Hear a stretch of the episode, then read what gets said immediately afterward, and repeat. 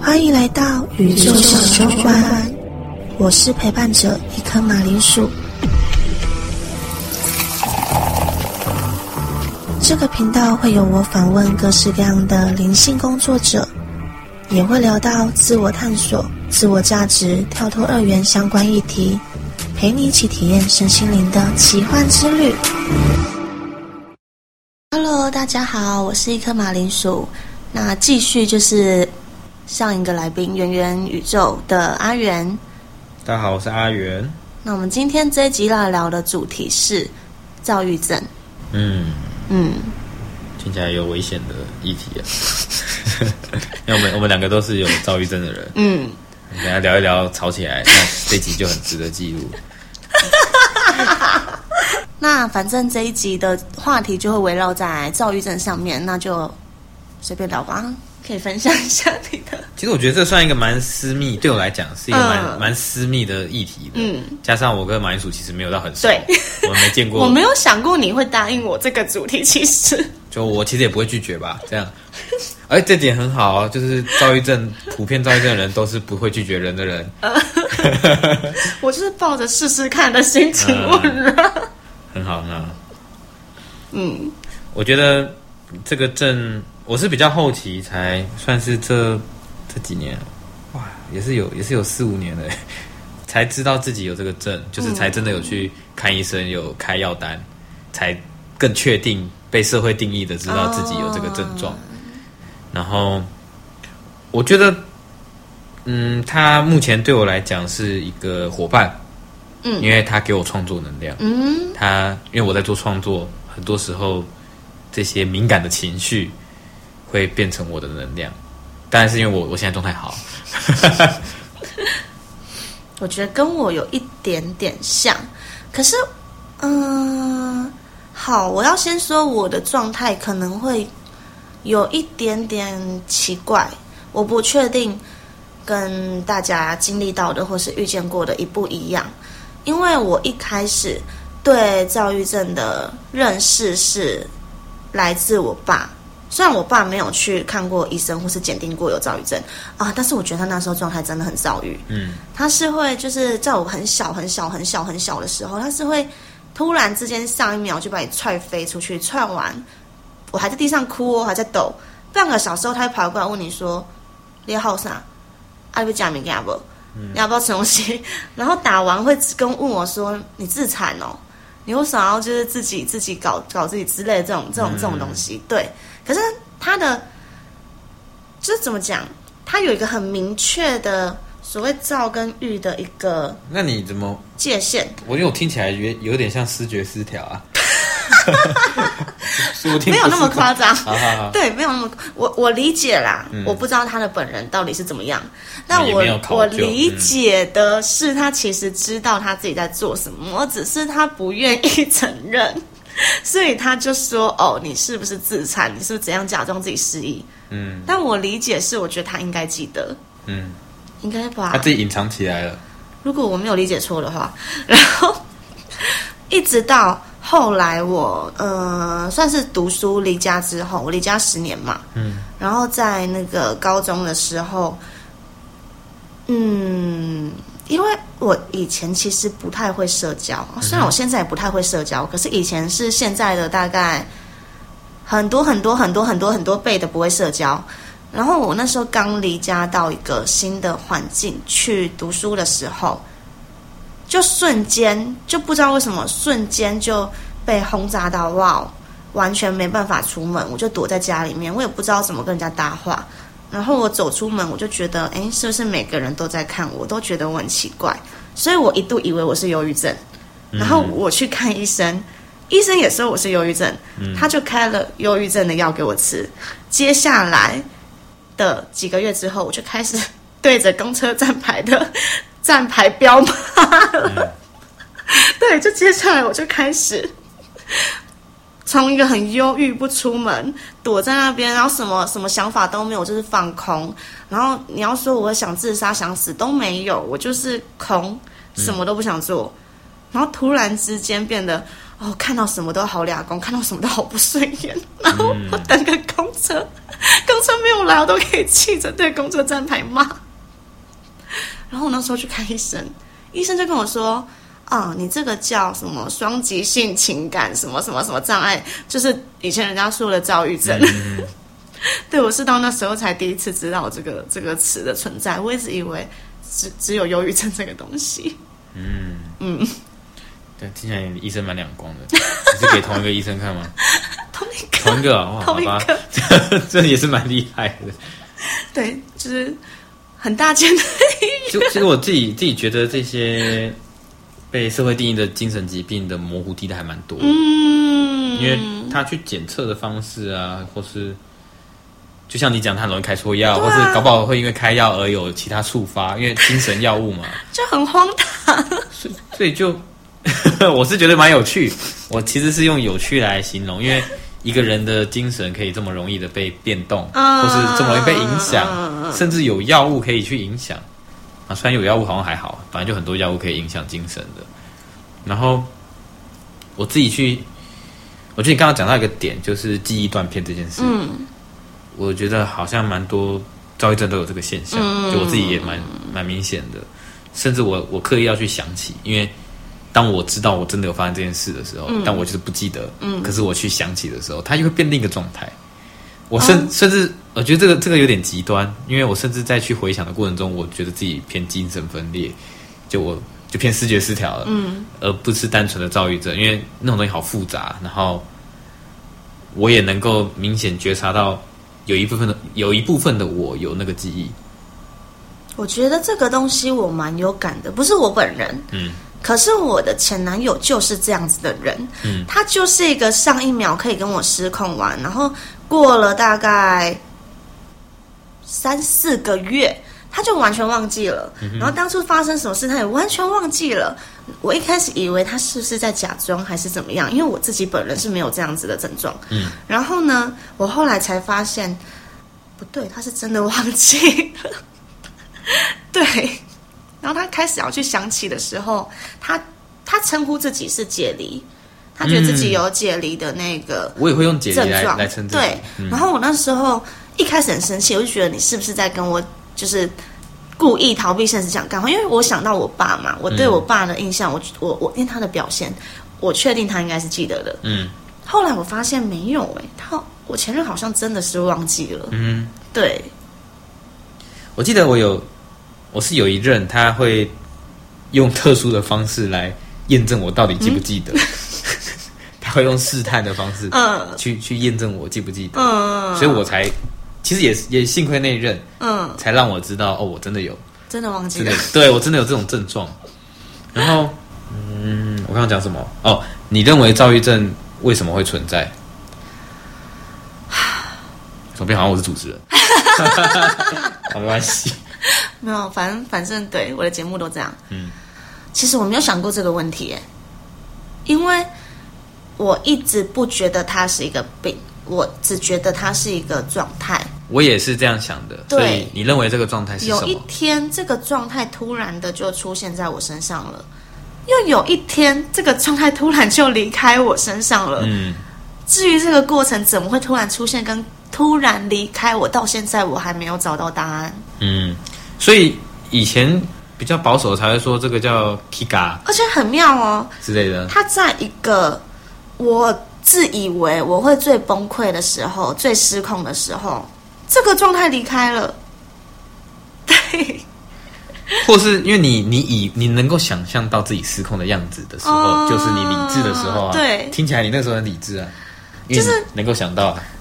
发生那个事件之前，嗯我以为哦，那我之后应该会陷入很失控的状态，我觉得会整个大爆发之类的。因为我那时候是分手前抽了一张牌，跟我说我会分手，然后他会遇到新的让他心动的对象，然后后来就真的分手了。所以我原本抽到这张牌的时候，我就预想说，嗯，那我之后可能会大失控之类的。嗯结果没有想到真的发生的时候，哎，我还好哎，就是很是好啦，是蛮失控的，可是没有之前，反而没有之前就是那么夸张。然后在那之后，就是很像做了做了一场梦，醒来之后，这个状态就突然离开我了。其实我觉得因为我自己是牌卡使用者，嗯我是占卜师，嗯我很擅长用牌。我觉得这个现象叫做牌卡救了你，因为牌卡的存在是一个理性的存在，嗯它会协助你厘清、嗯梳理。嗯所以就算它出现了恐怖的意象，你解读是恐怖的意象，但它其实也就是让你有心理准备是对啊，吧？或是不让事情发展超出你的预期，先给你一点预期，先给你理智，他把你拉回对对对对先，先先打进来。听起来就是一个蛮 蛮好的，就是因为牌卡而脱离险哦，境然后我，之后失控的时候，我就会想说啊，又发生了，发生了，嗯，呃，有一个既视感在啊，有一个嗯未卜先知，好像有可能呢。对啊，对耶，我自己自己觉得，我想要拉回那个 躁郁症的状态，嗯嗯。就我我觉得它很像像以前讲的 Kiga 嗯，的那种感觉，甚至我觉得说不定有一些躁郁症的是 Kiga 的，说不定有一些 Kiga 是躁郁症，哦，它只是一个观测形容词，哦因为就我的视角来讲，他们两个蛮像的。有蛮像的，对，所以但没办法验证到底是哪一个是对，嗯。或是两个都都是。而且嗯，关于躁郁症会遗传这件事情，对，对，因为我的前任他爸就是一个很严重的躁郁症，嗯。会上新闻的那一种。然后他也是，但是还有另外一个另外一个论点呢、啊，就是家庭会影响，嗯，原生家庭，这就是这种啊。因为我刚刚有一点想聊这个，是因为我觉得我应该是属于原生家庭影响的，嗯。因为我从小就看了这一些东西，嗯。看了，哦哦，好，就是会突然一个 key 笑起来就是那样，嗯突然又哎嗯冷静起来又是那样，嗯。所以可能我到长大的时候遇到问题，或是处理情绪的时候你，就学会了这个解对决方法，对对，我就复制了嗯我看到的嘛。那这个时候我去，哎，我觉得我很奇怪，我去看医生，可能医生就会跟我说你有病要吃药，就开始拿药给我吃。然后我可能吃了药之后，因为你知道控制预期的药，它其实会让你变得有一点亢奋，嗯。然后躁期的药，它会又让你又变得有一点，就像预期的那个状态，你就会很空，什么都不想对。动。我连起床的动力可能都不会有，所以我觉得那个药可能又间接的让我更进入那个状况，我不知道。哇，你是用药达人啊！对，有可能。其实听下来，好像可以得到一个一个论点，叫做躁郁症是可学习的，嗯，可学习的。哎，对啊，那还是他是，我其实觉得他是身为人，身为智慧生物的基本技能欸因为以算旁呃陪伴者嘛，嗯。好，我以一个陪伴者的角度来聊这个这个事情好了，因为我到后期的时候，其实控制的还算好了，没有很好，可以吧？就是、嗯。对我到嗯、逐渐跟这个症状相处相处相处之后的后期，我觉得我有比较稳定一点，我会开始觉察到我自己的情绪。嗯，那觉察到的时候，虽然我没办法控制，那至少我在试着控制了。嗯 可是我那时候的另一半是没还没有觉察到情绪的人，而且我跟他的遭遇期刚好相反，嗯他的预期是我的躁期，我的躁期是他的预期，就是完全相反。在我超预的时候，他超躁，这其实也说得通啊，就是能量流动啊。对，然后他超躁的时候，我超级郁，所以所以以一个旁观者来看，我会觉得，呃，怎么说呢？我我我我其实还是我还是不会用一个生病的角度来嗯嗯嗯看待这一件事情，因为运其实你跟他相处的好，运用的好的话，他会变成一个很大的助力。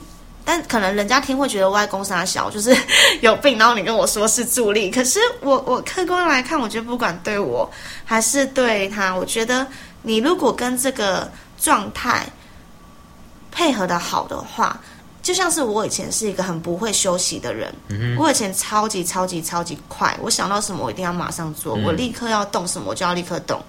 可是是因为我预期发作，我学会了休息这件事情，我我只能休息啊，嗯，我就我就动不起来啊。它是一种生存机制吧？对啊，对啊，对啊嗯，我我也是这就样。就在我转的最快的时候，我就突然哦就就宕机了，我就学会了休息。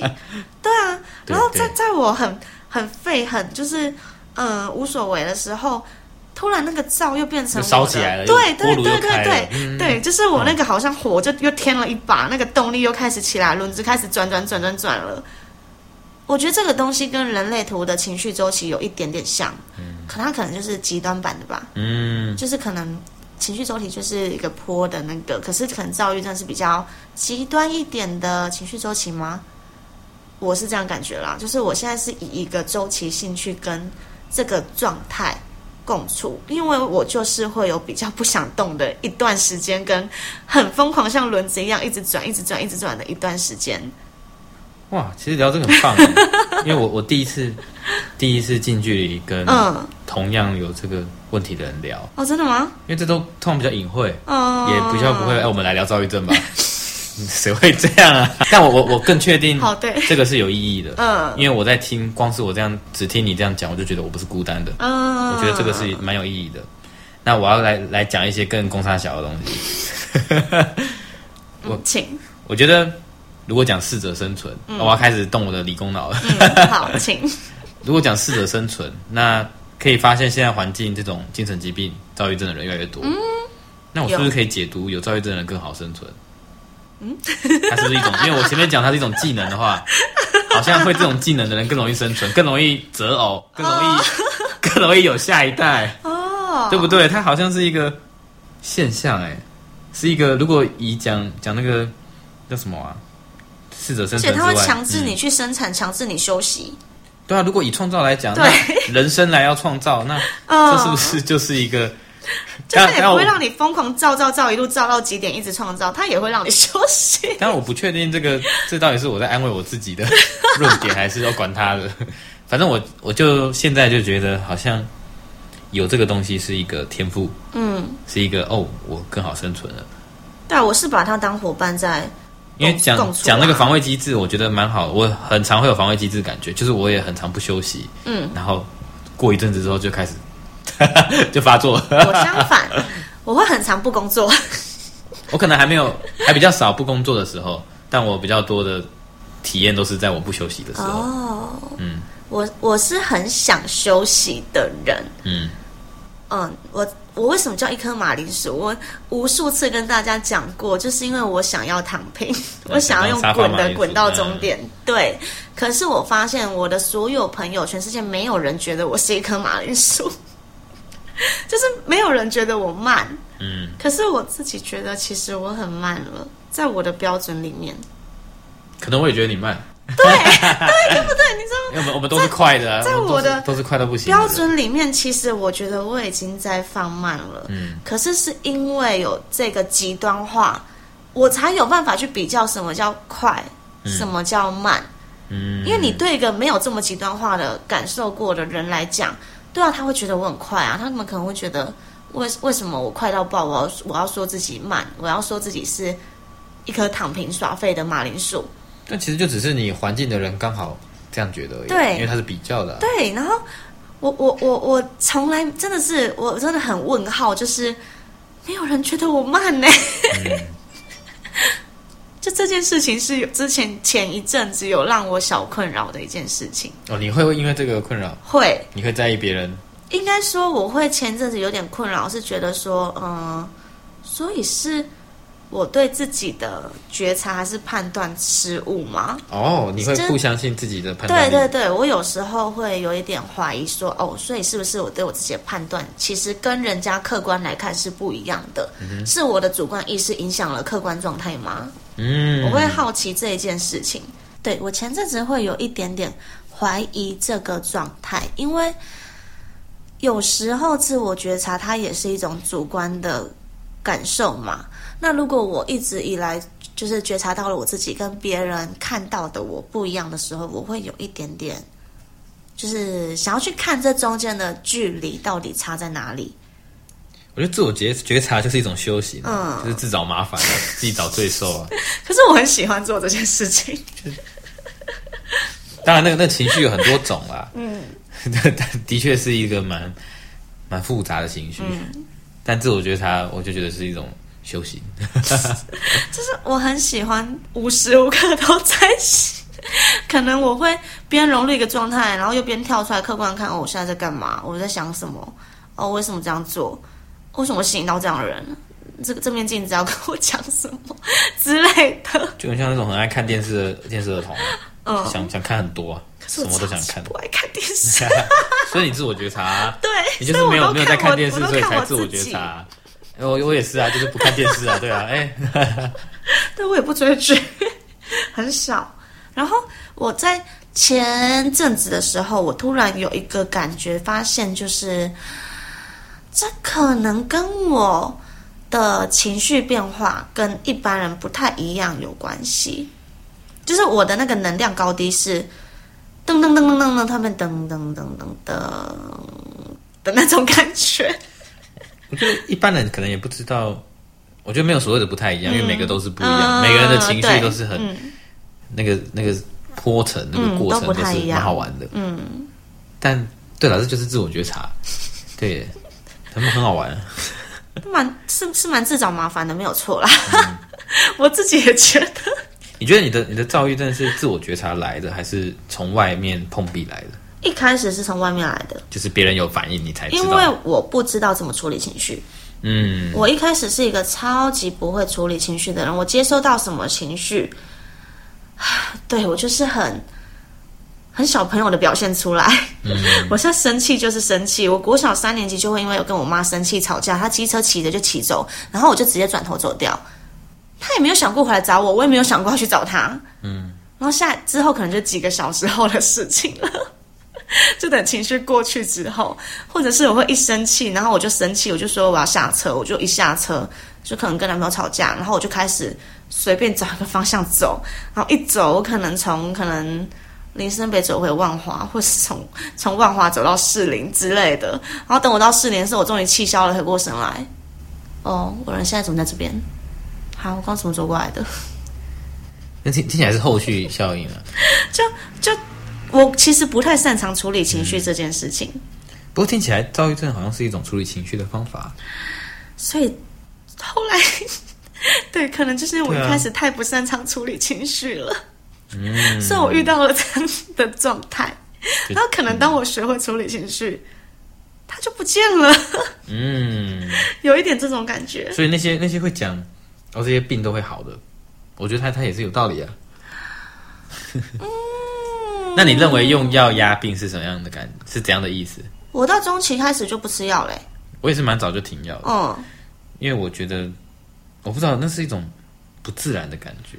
因为我不喜欢被药控制的感觉，我觉得那个很奇怪你有。感受到控制？哦，很明显啊嗯，，我也感受到控制。就是你的喜怒哀乐，你突然之间哎有动力没动力，感觉什么都会因为一个小小的药丸嗯全部改变。嗯，我觉得这一件事情很奇怪，就是那时候的我啦，我我觉我我我是有点本能没办法接受这一件事情的，所以我我后来就是完全没有在吃药控制，嗯。我就是情绪来就来，然后过就过，对，其实好像有点，嗯，我我会觉得那种，就一个我觉得是自然，可是我要说，我那时候照的时候真的蛮失控的，嗯，就是会会因为一个吵架，就把我家的浴室玻璃干湿分离玻璃的门直接砰啷的弄破的那一种，嗯，然后可能在路上一言不发，就是安全帽就往地上摔，然后就走掉，或者是直接从马路就一堆公车、什么货车、卡车的马路中间横冲过去，你觉得你能够想象现在的你，没办法，那未来的你，应该也没办法，你你觉得它是不太会再重现的？呃，那为是什么会让你觉得不太会重现？哦，我没想过这个问题耶，因为像我，我有一个我有一个概，呃，不要讲概念，我有个想法是，嗯，当一个人可以给予很强烈的否定的时候，嗯，那这个东西就很值得去探讨。哦，我觉得我很强，哦，我直接跟你说不可能这样，对，像这种就是很强烈的否定，嗯，好比那种就是在讲恋爱课题的时候，很多人说哦，我跟他不可能，哦，那我觉得他一部分也是很在意他，他一定是在意到一定程度，他才会往不可能去想。哦，那是什么让你、嗯做这样的判断的？我还真的没想过这个问题。耶，我们现在在解决问题了。因为我连这个状态是怎么突然不见的，我都还没有找到答案。你认为他是不见还是在潜伏？我觉得他是不见了，你觉得他是不见？他是不见你可以感觉到是不见。嗯嗯，因为以前的那些情绪没有了，是没有了，没有了，嗯，它连很小很小这边咚咚咚咚就没有了。还是有没有可能啊它是？，应该说，现在来讲，情绪变对我来说变成一个很自然的状态。你接受自己的情绪？我以前有一点点完美主义，哦，我有点就是你知道道德洁癖，我以前其实有一点道德洁癖，嗯。我会觉得对的就是对，然后我没有办法去，呃，对我以前的情绪处理是真的不太好。但是偏偏我我自己变成这样子的时候，我就是成为我口中那种我最看不惯的人。对啊，所以你看，这这就是一个我刚刚讲的假设啊，你越说不的东西，你就越容易变成那样。然后我看我自己在那边 k 笑的时候，然后回过神来，就是回到中性状态的时候，你知道他会有中，就是遭遇两极的中间嘛？我觉得超堵然的，我就觉得，天啊，这是我以前最讨厌的人的类型。嗯，然后我现在自己就是这样，所以我很长一段时间我很不喜欢这样子。包括我说讨厌被情绪被药物控制，其实也有是这有点这种感觉，我会觉得。啊，为什么我需要被药物控制？好了，看我要离题了，好，因为我刚刚想到一个很有意思的，嗯，就是我觉得人很有趣，人都很容易会变成会成为他不想要成为的样子。嗯，那有感觉，好像可以，所以才有那种很多佛法就是求无啊，无感无欲啊，都没有感觉啊，对事物没感觉啊，他就是求个稳定啊。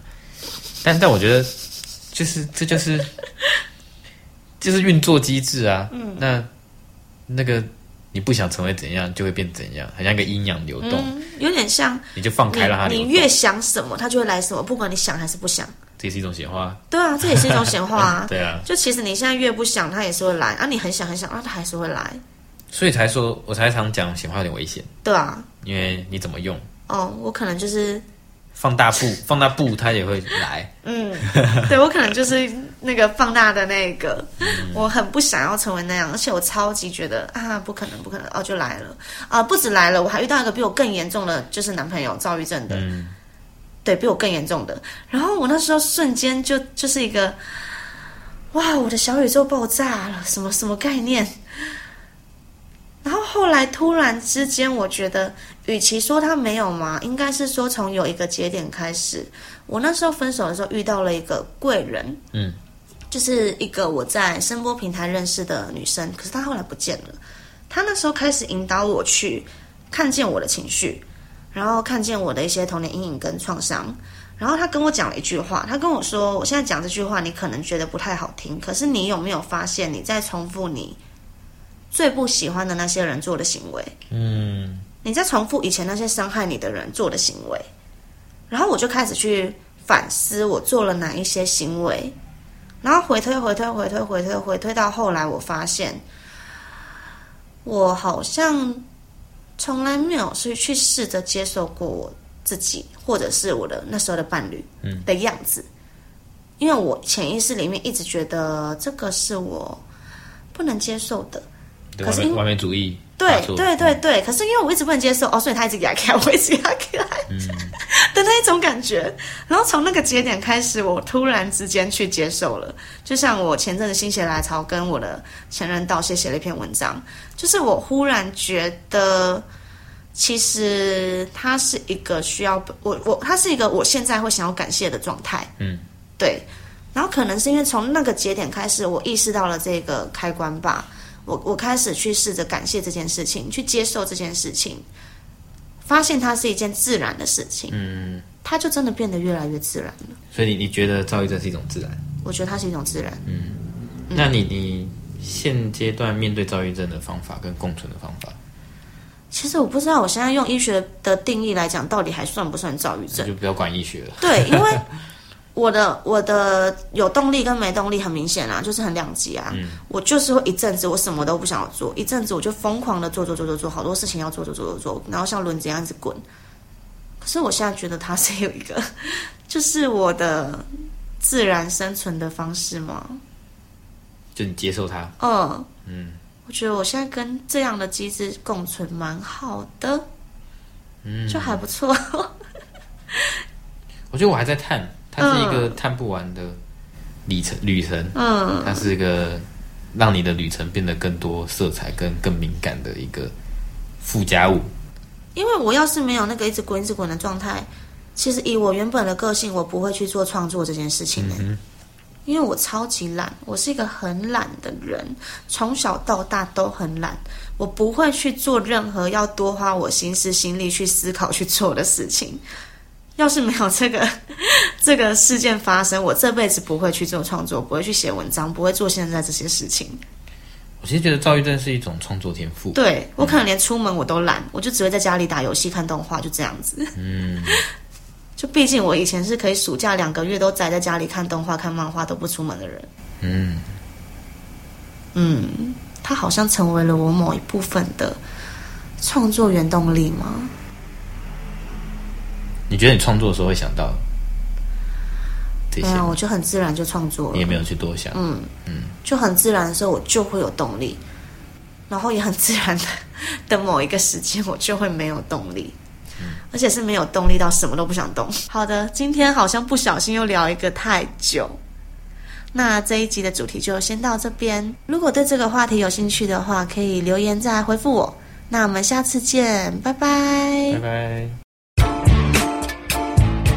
感谢大家陪我们一起度过无数的疗愈小时光。这个节目默默做到现在，也来到了第二季。